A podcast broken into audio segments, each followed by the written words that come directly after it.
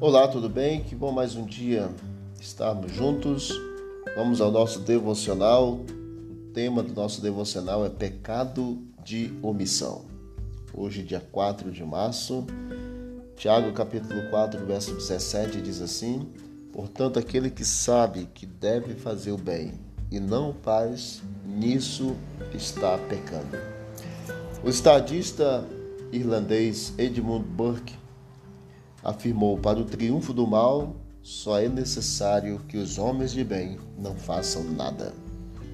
A mesma preocupação também impulsionou o ministério de Martin Niemöller, pastor luterano de nacionalidade alemã, teólogo antinazista. A princípio, ele apoiou Hitler, mas logo se tornou oponente aberto da propaganda nazista ariana do antissemitismo e do controle estatal sobre as igrejas. Ficou preso em campos de concentração de 1937 até 1945 e quase não conseguiu escapar da execução. Morreu dia 6 de março de 1984, aos 92 anos de idade. Martin Niemöller escreveu um célebre poema sobre a covardia dos intelectuais alemães após a ascensão nazista ao poder e o expurgo de grupos específicos que se sucedeu. Ao longo de sua carreira, o pastor luterano criou diferentes versões do poema. Porém, a mais conhecida diz o seguinte: Primeiro eles vieram atrás do socialista, mas não os defendi, pois não era socialista. Então vieram atrás do sindicalista, mas não os defendi, pois não era sindicalista. Então vieram atrás dos judeus, mas não os defendi, pois não era judeu.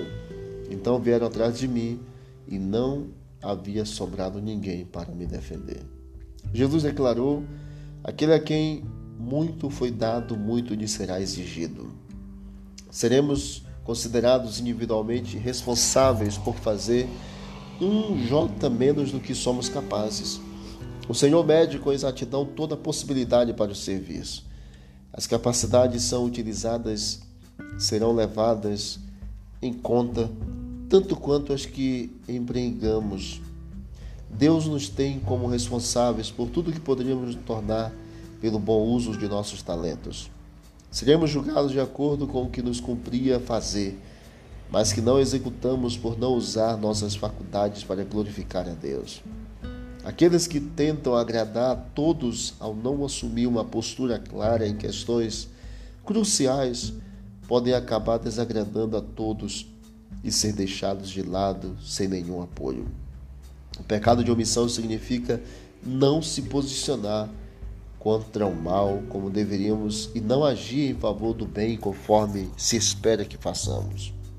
Que o Senhor nos conceda sabedoria e coragem para nos posicionarmos sempre ao lado do que é correto. Vamos orar? Obrigado, Pai, porque o Senhor nos convida a nos posicionarmos do lado do que é correto, a fazermos a tua vontade e a sermos agentes pacificadores neste mundo de, de pecado e de guerra. Toma-nos em tuas mãos, em nome de Jesus. Amém.